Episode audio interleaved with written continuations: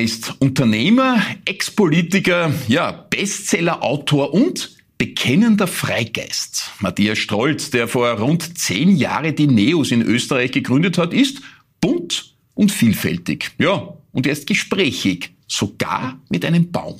Jetzt ist er bei uns zu Gast. Vielen Dank für deine Zeit. Ja, danke für die Einladung. Matthias, Gespräche mit einem Baum, dein neuestes Buch, eine Art Reise in das Innerste deiner Seele. Du beantwortest ganz große philosophische Fragen zum Leben, auch zu einem selbst. Äh, in zwei, drei Sätzen zusammengefasst, um was geht's dabei? Ja, tatsächlich um die großen Fragen des Lebens. Also ich habe es geschrieben mit einem Baum, mit einer Föhre im Wienerwald, bei uns draußen im Maurerwald von äh, Leben, Tod, äh, über Erfolg, Geld, äh, Sexualität, äh, Angst, Freude, alles, was uns ausmacht als Menschen, alles ja, kommt hier vor. Äh, zu vielen dieser Themen kommen wir noch. Äh, ich habe bei manchen sehr geschmunzelt, ein bisschen kenne ich dich ja jetzt auch, habe dich ja politisch begleitet. Da sind schon viele Offenbarungen drinnen und das ist das Spannende an so Art von Autobiografien. Ist keine klassische Autobiografie jetzt, aber doch, äh, du lässt hier sehr, sehr viel, was ich von dir erkennen. Nämlich bezeichnest dich zum Beispiel als Jäger nach einem intensiven Leben, so als Art Dauersuchender. Ist es diese innere Unruhe in Wirklichkeit, die dich da antreibt? Nee, ich glaube, wir alle sind äh, Jäger, Jägerinnen nach Intensität. Das ist der Mensch als Spezies. Wir wollen Intensität und sind uns dann doch nicht immer ganz sicher, ob wir den Preis dafür zahlen wollen. Deswegen buchen wir halt Intensität. Mit einem Kinoticket, mhm. da kannst du es für 90 Minuten kaufen und das ist quasi tanzen mit Netz, kann nichts passieren. Oder ein Fußballticket. Das ist ja nichts anderes als der tiefe Wunsch nach Intensität, nach großen Gefühlen. Der, der Aggression und Freude, Hurradigams und, und äh, Wut und, und Traurigkeit und mhm. Ekstase und mhm. alles. Das alles kauft man mit einem Ticket Ticket ins Fußballstadion. Das heißt, ich bin nicht der einzige Jäger, aber ja, ich will mich spüren, so wie jeder, jeder Mensch will sich spüren und, und ab und zu haben wir Hilfsmittel. Aber bei dir ist ja das was anderes, weil mit dem Eintrittsticket zu einem Fußballstadion delegierst du ja dieses Jagen mhm. und die Emotionen ja oft an andere und ähm, nimmst nur teil. Du bist ja einer über die vielen, vielen Stationen deines Lebens, zu denen wir noch kommen werden, der das ja selber macht. Äh, nicht Brot und Spiele fürs Volk, sondern du bist der, der spielt. Ja, ich bin gern einer, der mit anpackt. Das ist mir irgendwie in die Wiege gelegt. Du kannst ja nicht ganz aussuchen, wer du bist. Du bist ja, hast ja deine Talente, hast deine, deine äh, auch Leidenschaften. Ja. Und denen gehe ich nach, weil ich davon überzeugt bin, ungelebtes Leben vergiftet. Also wenn wir Talente haben mhm. ähm, oder auch ähm, irgendwo Sehnsüchte, die aus, aus einem inneren Ort kommen und wir gehen denen nicht nach, dann zahlen wir einen hohen Preis dafür, mhm. weil dann ist das ungelebtes Leben. Mhm. Ähm, da, da, wir sparen vielleicht ein bisschen beim Risiko, mhm. also wir gehen nicht so viele Risiken ein, ähm, dafür vergiftet uns das ungelebte Leben. Und, da, da, bin ich lieber öfter mal im Risiko. Ja, bist du scheinbar auch gewesen, auch in Zusammenhang, und da fand ich bemerkenswert, du gestehst doch eine gewisse Art von Gier in dir ein, und zwar, da muss ich schmunzeln, auch äh, die Jagd nach vielfältigen Sexualkontakten. Äh, du beziehst es im Buch wohlweislich auf eine Zeit vor vor der jetzigen. Du bist ja lange glücklich verheiratet, aber du hattest diese Gier nach Sexualkontakten in dir. Ja, ja, schon. Ähm, also ich bin ja im katholischen Hochgebirge aufgewachsen, im Klostertal. Und ich kann mich erinnern, so mit 15, äh, obwohl das jetzt nicht eine, eine verordnete Linie meines Elternhauses war, aber so irgendwie mit 15 hat mich sehr beschäftigt, dass ich da als Jungfrau in die Ehe muss. Ich habe ich hab gemerkt, das geht sich nicht aus. Gell? Aber ich war ein bisschen verbremst in meinem äh, quasi Start äh, meiner, meines, äh, meines Jägerlebens da, dahingehend und ähm, habe das später tatsächlich alles nachgeholt. Mhm. Äh, das war ein, ein, innerer Drang, da auch Erfahrungen zu sammeln. Jawohl, ja. da, da, dazu stehe ich. Und, und habe dann auch gerungen, beim Heiraten, wie ist das mit Monogamie? Also da draußen gibt es ja äh, vier Milliarden Möglichkeiten für dich, für mich. Wenn du also nicht gerade bisexuell bist, dann hast du acht Milliarden Möglichkeiten. ist ja verrückt, ne? Ja. Ähm, und du gehst hier ein, einen Bund fürs Leben, wenn er dann so lange halten wird, mit einer Person. Und in unserem Kulturkreis damit auch äh, in der Regel sexuelle Exklusivität. Da, da hat's mich schon gerissen. Ich habe gemerkt, das ist kein einfacher Gang. Ja? Da habe ich Angst gehabt davor und auch Zweifel, mhm. aber natürlich auch diese Sehnsucht. Mhm. Ich glaube, es ist eines der größten Abenteuer, die wir als Menschen gehen können, so in die Tiefe mit einem anderen Menschen zu gehen. Also ja. das ist nicht nur ein Blödsinn, die Erfindung der Ehe. Ich, ich halte da sehr viel gescheite Dinge dran Sehr fest. schön, wie du das sagst. So Irene, kommen wir noch. Mhm. Äh, die zweite Gier, das fand ich auch bemerkenswert. Ich habe gedacht, das ist dir eigentlich egal. Das war ein bisschen die Sehnsucht nach schnellen Gewinnen mit Wertpapieren, so wie du das ja. reinschreibst. Du wolltest einfach schnell ein bisschen ja. was investieren und, und das hätte nach oben abheben können.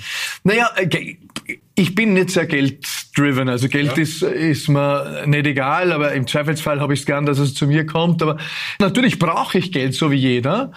Ähm, wir haben äh, einen Häuselkredit laufen oder einen Eigenheimkredit äh, für unsere Wohnung. Den möchte ich eher früher als später auch äh, getilgt wissen. Jetzt sind wir 15 Jahre dran. Da haben wir gedacht, das kürzen wir ab, gell? Und habe halt hier auch die Option eines, eines Wertpapiers gesehen. Ähm, damit bin ich bitterlich abgestürzt. Ja. Hab, ähm, ich habe einen Schweizer Frankenkredit gehabt, der ist von allein immer mehr geworden, eh schon elend. Ne? Äh, dann bin ich da raus und äh, habe den Tickungsträger, den endfälligen, gewandelt in Wertpapiere. Mhm. Und irgendwann sind die über Nacht verstorben. Und jetzt ist halt der Kredit noch da, dann stotter ich den halt ab. Also es hat mich aber belustigt, da habe ich mir gedacht, wie kann man das passieren? Ich bin jetzt kein so geldgieriger Hund, aber dort war es vielleicht ein bisschen die Gier, die gesagt hat, na gut, du hättest dir halt diese, diese Last quasi dir schnell ja, entledigen klar. wollen. Das hat halt jetzt nicht ja, funktioniert. Wer nicht, ja. Also, ja, keine Frage. Ich, ich, das ist ja hm. sehr nachvollziehbar, ja. wie du das schreibst. Viele, viele dieser Dinge sind ja ganz normale Themen, die wir alle eigentlich haben in deinem Buch. Äh, ein, ein letztes, was mir da sehr aufgefallen ist, Erfahrungen mit dem Thema Raffgier. Du hast es in deiner Vorarlberger Heimat ausgemacht, äh, bei Hoteliers zum Beispiel, aber selbst bei Landwirten. Größer, größer, größer sozusagen. Klar.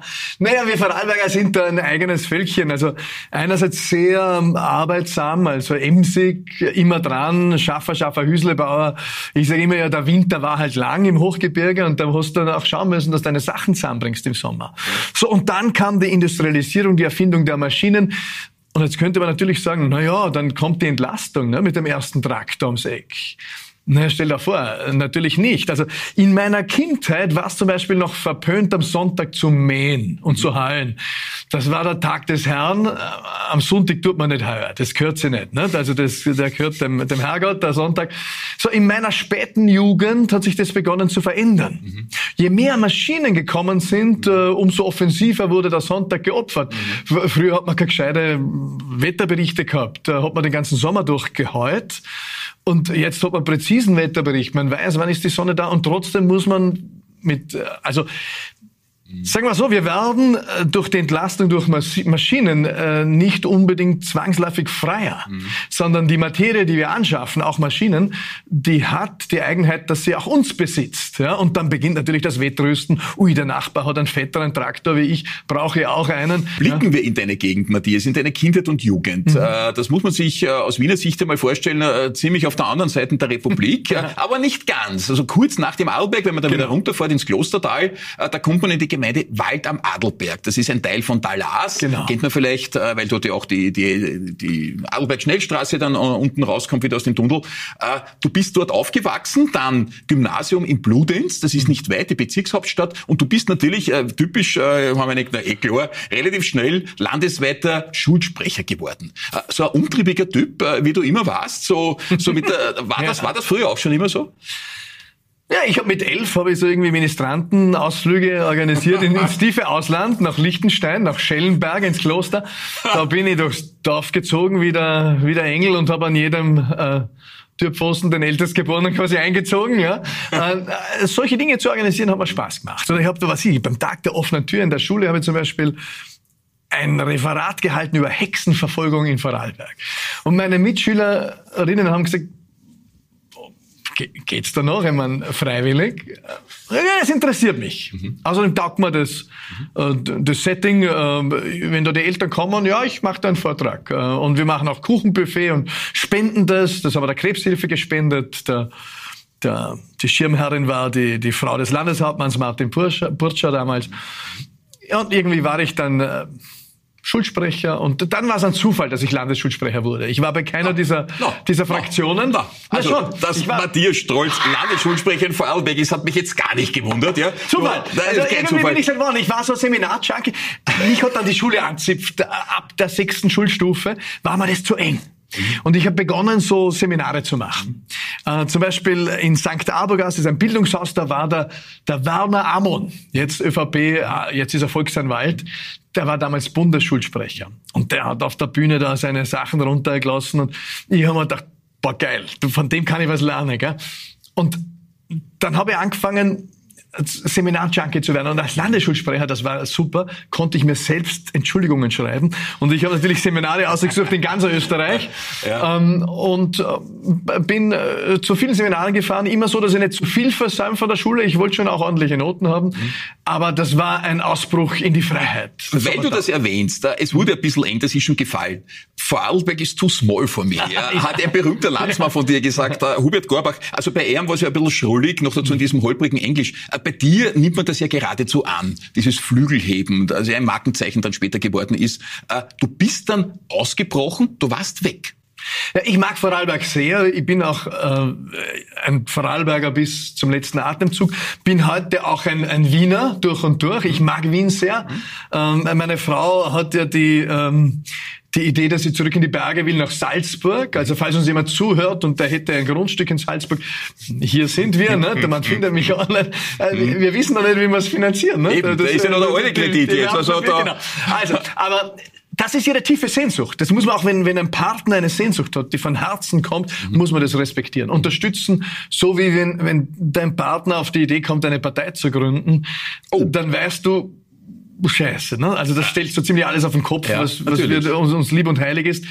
Da musst du schon prüfen, geht's dir ums Ego oder ist das eine Herzensbewegung? Ja. Und wenn es eine Herzensbewegung ist, muss es unterstützen. Das hat sie gemacht. Und jetzt kommt sie daher. Und, und jetzt unterstützt ja. du sie. Ja. Wie weit das Ego war, müssen wir jetzt eh noch klären. Äh, denn Coach, Unternehmensberater sind dann viele, viele deiner Jobs äh, gefolgt. Äh, so ein Unternehmertum im klassischen Sinn, aber eben auch 2012 dann die Gründung der NEOS. Mhm. Das war sehr spektakulär. Ein Jahr danach schon der Einzug ins Parlament. Bis jetzt sehr gut gehalten. Tendenz eher nach oben, würde ich sagen in letzter ja. Zeit. Große Geschichte. Äh, manche sagen, cooler Hund, bunte Geschichte, taugt mir. Kritiker könnten aber sagen, der weiß überhaupt nicht, was er will. Das ist eine absolute Rastlosigkeit. Nein, ich werde sogar ruhiger aufs Alter. Also irgendwie, ähm, äh, da wischt mich die Altersmilde. Ähm, Nein, ich bin zum Beispiel 16 Jahre verheiratet, also ich kann auch beständig sein in vielen Dingen. Ähm, wahrscheinlich dort, wo es um Organisationsaufbau geht, bin ich stark ein, ein Pioniertyp tatsächlich. Also ich habe hab etliche Vereine mit äh, initiiert, aufgebaut, äh, ins, äh, in trockene Tücher gebracht, dann übergeben. Zum Beispiel den Club, äh, die Initiativgruppe Alpbach-Innsbruck habe ich mit aufgebaut, äh, weil wir gerade auch ein kleines Buch über den Erhard Bussek präsentiert haben zu seinen äh, Ehren in Memoriam und, und dort habe ich ja viel mit dem Erhard ehrenamtlich zusammengearbeitet, über zehn Jahre. Das heißt, ich renne da nicht davon, sondern ich baue auf bis zu einem Punkt, wo ich erkenne, jetzt kann ich zum ersten Mal gut gehen. Ja. Also auch die Firmen, die ich vor 20 ja. Jahren mit aufgebaut habe, gibt's die gibt's noch. Die gibt's, gibt's noch. Okay. Die sind halt teilweise gut. sind vier Firmen daraus entstanden. Das ist ja mhm. legitim. Mhm. mhm. Das ist ja sogar gut so, wenn sich äh, verästelt und verzweigt. Aber diese Dinge gibt's noch. Aber mich braucht's nicht immer. Äh, so so war es ja dann am Ende Jahr. von der Politik auch. Aber bleiben wir noch bei der Politik. Mhm. Eine sehr prägende Phase. Fünf Jahre Clubobmann im Parlament. Da sind in Erinnerung einfach wortgewaltige Reden, mhm. sehr viel Emotion. Äh, du warst einmal auch sehr, sehr entrüstet. Äh, 2018 ist es gewesen, du hast der damaligen Sozialministerin, du weißt, was jetzt kommt, äh, Beate Hattinger-Klein, entgegengeschleudert, dass es wieder mal darum gegangen ist, Sozialtransfers eher klein zu halten. Was ist mit Ihnen, Frau Minister? Das war beim Rauch. Sie wollte als Gesundheitsministerin ja. wieder das Rauchen in der Gastronomie einführen. Mhm. Um, und wir haben damals von Wissenschaftlern die Evidenz gehabt, die, die, die klaren Fakten, dass pro Tag an den Folgen von Passivrauchen circa drei Menschen in Österreich sterben. Jetzt kann man sagen, glaube nicht, machen wir zwei draus äh, kann ich sagen, glaube nicht, machen wir einen draus. Aber du hast ja im Parlament nicht sehr oft das Gefühl, dass, dass die Dinge ganz konkret sind, die du machst. Ja, du arbeitest da den ganzen Tag vor dich hin, äh, entgegen der landläufigen äh, Be- oder Verurteilung arbeiten da viele sehr viel. Also es waren oft, äh, oft auch äh, 15-Stunden-Tage. Ähm, so, und du hast nicht immer das Gefühl, du hast einen unmittelbaren Einfluss auf das Leben in diesem Land. Aber wenn du weißt, heute entscheiden wir durch einmal aufstehen und sitzen bleiben, ob weiterhin diese 900 Menschen pro Jahr in diesem Land sterben oder ob es weniger werden, ein paar hundert, dann, dann durchfahrt ihr einfach irgendwo die Wut, wenn die Gesundheitsministerin kommt und sagt, wir müssen das, ich, ich rauche auch gerne mal eine. Ja, ich bin, ich bin kein, kein klassischer Raucher, aber wenn ich ein Bier trinke, dann, äh, das ist eine alte Programmierung, glaube ich, dann habe ich gerne Zigaretten oder habe ich am HC mal eine geraucht oder auch mit dem Christian Kern oder ähm, wer, wie auch immer. Also ich bin kein militanter Nichtraucher. Aber ich, ich glaube, es ist grundfalsch in geschlossenen Räumen, wo wir zum Beispiel Lehrlinge haben, die dort äh, ihre Ausbildung haben, dass wir dort qualmen wie die Wilden. Ja, es ja. ist jedenfalls der Saga des Jahres geworden. Ja, ja, was ist mit Ihnen, Frau Minister? Ich, Habe ich von meinen Kindern Es war wirklich ganz, ganz großartig. Und die haben ab und zu gesagt, Papa, was ist mit dir? ja, na, man kennt das ja. Zu Pubertät äh, und drei Mädchen kommen wir eh noch. Ein zweiter, äh, schon am, nach deiner politischen Karriere, ja auch noch viel in Erinnerung geblieben in einer ORF-Diskussion. Es ging damals um die Machenschaften äh, rund um das äh, Kabinett Sebastian Kurz, viele Rücktritte, der Kanzler ist damals auch schon zurückgetreten, einige Ministerinnen sind schon zurückgetreten und eine, hast du zwischen den Zeilen unterstellt, klammert sich mehr oder weniger am Sessel fest. Elisabeth Köstinger, damals Ministerin für Landwirtschaft und Tourismus und du mit diesem bahnbrechenden Satz, Elli, es ist aus. ja, ja. Äh, auch Saga des Jahres 2021 geworden. Kommt das tatsächlich so aus der Hüfte? Ja, das Elli, es ist vorbei, das war einfach ein ein tief empfundenes Gefühl und eine Sicherheit, die ich gespürt habe. Und dann ist es irgendwie beklemmend, wenn du da ein Gegenüber hast in der Diskussion, dass das noch nicht checkt. Ja, also mhm. vorbei ist vorbei, nicht vorbei ist nicht vorbei. Ist ein, ein Leitspruch mhm. für, für Systemiker. Ich bin ja äh, systemischer Organisationsentwickler von meinem Doktorat und meiner, meinem ersten Unternehmen auch her. Und da habe ich über die Jahre schon, glaube ich, ein gutes Gefühl kultiviert äh, zu, zum Thema, wann ist der reife Zeitpunkt? Also wir, wir Menschen haben ja im westlichen Kontext diesen metrischen Zeitbegriff. Sekunden, Stunden, Monate und so weiter, Jahre. Die alten Griechen hatten zum Beispiel äh, nicht nur den metrischen Zeitbegriff, sondern auch den Kairos. Der Kairos, da geht's nicht um Sekunden, Tage, sondern es geht um den reifen Zeitpunkt. Mhm. Deswegen, der Kairos, mhm. in der Mythologie der Griechen äh, hat der Glatzen und hat so ein langes Haarteil. Dieses Sprichwort, die Gelegenheit am Schopfbacken kommt vom Kairos. Mhm.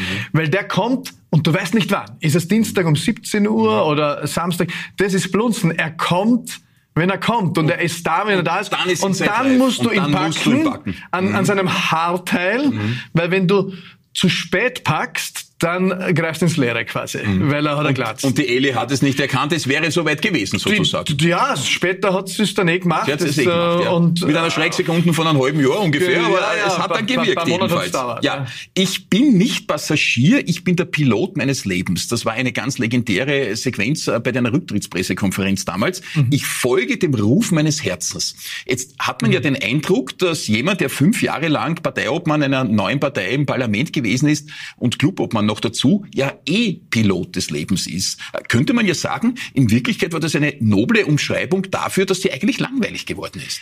Nein, nein, langweilig war man nicht. Und ich liebe Politik, immer noch. Aber ich glaube, die, die, die großen Entscheidungen des Lebens, und ich habe es ja auch in diesem Buch Gespräche mit einem Baum jetzt drin, sehr prominent, die großen Entscheidungen des Lebens, also äh, wen heirate ich oder wen scheide ich, ja, äh, welchen Job nehme ich an oder gebe ich ab, ähm, welche äh, Funktionen, Ehrenämter. Die großen Entscheidungen sollten wir nicht mit dem Kopf alleine treffen, sondern mit dem Herzen und mit, mit dem Bauch, mit der Bauchintelligenz der Intuition.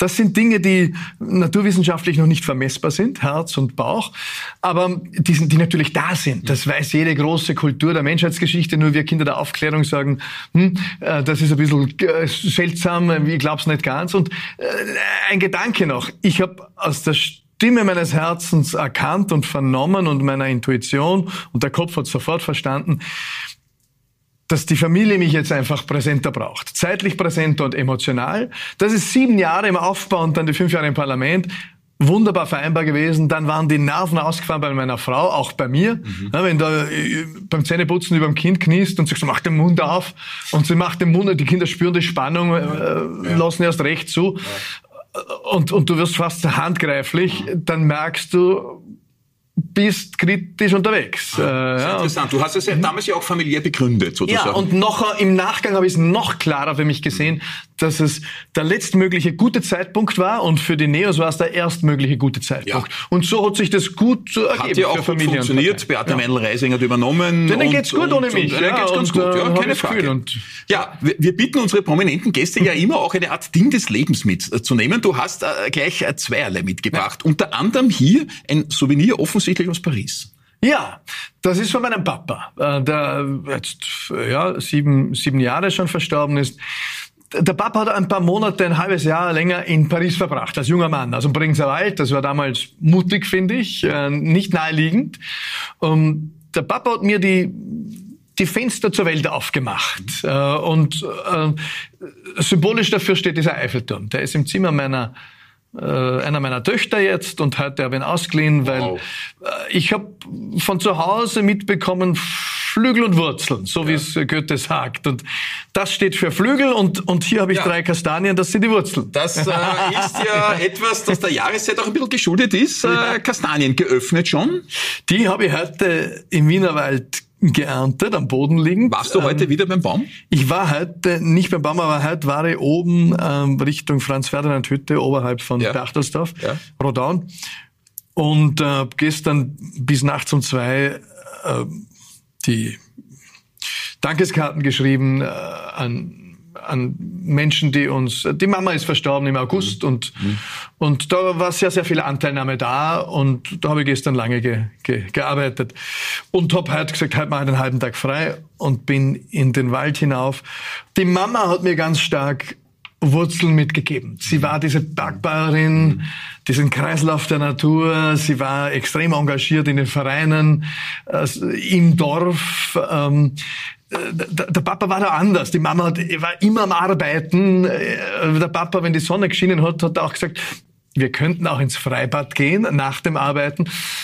Für die Mama war das fast Gotteslästerung. Also im Hochgebirge damals zu schwitzen, ohne Arbeit zu verrichten, bis in die 80er Jahre war fast unvorstellbar. Das hat sich geändert. Heute sind die flott unterwegs mit den Mountainbikes und zum Glück ist eh gescheit. Ja? Äh, bevor wir dann zu deiner äh, privaten Situation noch kommen, mit drei Metern zu Hause, ist in der Zwischenzeit ja schon junge Damen sozusagen, noch ganz kurz ein Schwenk auf deine Zeit nach der Politik. Da bist du ja, vor allem mit der ÖVP, insbesondere mit Sebastian Kurz, teils dann auch recht hart ins Gericht gegangen, als Insider natürlich, der Entwicklungen vorhergesagt hat, auch das Ende seiner Herrschaft, wenn man so will, zu einem Zeitpunkt, als am Höhepunkt seines Erfolgs gewesen ist. Hast du dich rausgelehnt mit Posts, die jetzt veröffentlicht werden, wo du die Entwicklung der ÖVP, der türkisen ÖVP, äh, erschreckend vorhergesagt hast, mit einer Präzision, wo man sich wundert, wie man das fünf Jahre vorher so wissen kann.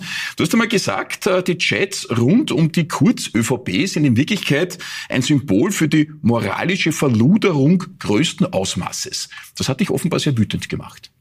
Ja, schon, weil ähm, ich halte Politik für wichtig. Politik ist der Ort, wo wir uns ausmachen, wie wir miteinander leben. Den Ort werden wir immer brauchen. Also wenn es mehr als zwei Maxeln sind, das fängt ja in einer Beziehung an oder in einer Ehe, äh, in einer Familie. Wir müssen uns was ausmachen. Und das ist Politik. Jetzt gibt es natürlich Parteipolitik, es gibt Staatspolitik, aber wir brauchen diesen Ort Politik. Und wenn der versaut wird durch Lüge, durch ein Menschenbild, wo, wo äh, Verantwortungsträger sagen, wenn sie beim Magistrat anstehen müssen, muss ich mich da mit den Tieren anstellen oder mit dem Pöbel, ähm, die, die, die da ein Selbstbild haben und sagen, wir sind die, die Hure der Reichen, dann sage ich, dann Haut's euch über die Häuser. Ihr versifft, sonst versaut diesen Ort Politik. Und wenn der Ort versaut ist, dann müssen wir nicht glauben, dass da gute Lösungen entstehen an diesem Ort. Also wenn ein Ort äh, äh komplett versifft ist und im Chaos und äh, moralisch im Morast, dann werden dort keine Großtaten geboren. Äh, und deswegen müssen wir schauen, dass wir diesen Ort auch halbwegs, der hat schon eine Bandbreite. Wir sind alle Menschen. Natürlich. Jeder von uns lügt ab und an, jeder von uns hat Licht und Schatten in sich. Aber die Lüge als Standardinstrument, das dürfen wir nicht zulassen. Und das ist aber derzeit das effektivste politische Geschäftsmodell. Die Lüge als Standardinstrument gepaart mit hoher Professionalität und ganz viel Geld. Das ist Bolsonaro in Brasilien, der gerade wieder zurück will oder verlängert werden will. Das ist Johnson gewesen in, in Großbritannien. Das ist Trump äh, in den USA, den wir noch nicht überstanden haben. Das ist Orban. Ähm, und wir haben halt die weltweit eleganteste Version davon gehabt. Ähm, äh, ändert nichts daran, dass das ein Problem ist. Sehr klare Worte von Matthias Stolz. Das geht ab. Also ich beobachte das politische Geschehen im Parlament ja auch für andere Medien ganz, ganz genau. Deine Reden, die hatten immer was. Man wusste, wenn der Matthias Stolz jetzt rausgeht, da fällt irgendetwas, wo du denkst, Alter, mutig, mutig, aber irgendwie am Punkt getroffen. Muss man dir unterstehen, auch jetzt. Aber lass mich noch ganz kurz äh, zu deiner Familiensituation. Seit 2005 äh, seid ihr verheiratet, jetzt mittlerweile auch schon äh, 17 Jahre her. Drei Mädchen, mittlerweile Damen, würde man fast schon sagen, sind dieser Beziehung entstammt, äh, entsprungen ein Drei-Meter-Haus, ein Vier-Meter-Haus zu Hause. Hast du noch was zu melden? Ja, ja, ich äh, versuch's. ja, natürlich. Also du musst dich als, als Elternteil, Mama oder Papa, neu erfinden, wenn die pubertieren. Ne? Sonst fliegst du aus der Kurve. Also du musst ihnen Freiheit geben, auch Verantwortung. Du musst dich auch reiben. Sie reiben mehr mit der Mama als mit dem Papa, muss man auch sagen. Trotzdem hat es in den letzten zwei Jahren zum ersten Mal so Phasen gegeben, wo ich das Gefühl gehabt habe, ich sage immer lachen, ich bin Häuptling rotes Zelt da, ne? wenn da nur Frauenthemen herumschwirren, ähm, wo ich das Gefühl habe, ich bin, ich bin ein bisschen allein. Ne? Die Katze ist auch noch weiblich. Und wenn dann noch eine sagt zu mir, äh, du bist passiv-aggressiv, sage ich, na, ich bin ein Mann. Ja, in mir wohnen 10.000 Jahre Krieg. Ja, und das haben wir mal nicht ausgesucht. Ne? Das ist äh, quasi epigenetisch in mir eingeschrieben und und äh, das das will ich nicht ausleben. Ja, aber aber ich will euch auch darauf gefasst machen, dass äh, dass das da draußen auf euch wartet möglicherweise. Ne? Und ähm, also natürlich wohnen in einem äh, in einer Frau andere Energien wie in einem Mann und mhm. das ist sehr schablonenhaft gesprochen. Äh, wir alle haben männliche und weibliche Anteile, aber ja, man nimmt, was kommt. Ich bin herrlich froh, äh, mit drei Töchtern glücklich äh, und ab und an hätte ich in den letzten Monaten männliche Assistenz. Allianz gebraucht. Matthias, ich rufe die nächste Mal an. Ich, ich, darf dir sagen, ich entstamm einer Familiensituation mit zwei Mädchen okay. und einer Frau und einem weiblichen Meerschweinchen. Ich weiß genau, von was du sprichst. Es yeah. ist genauso, wie du sagst. So. Matthias Stolz, kurzweilig wie immer. Vielen Dank für den Besuch im Stadtgespräch. Danke für die Einladung.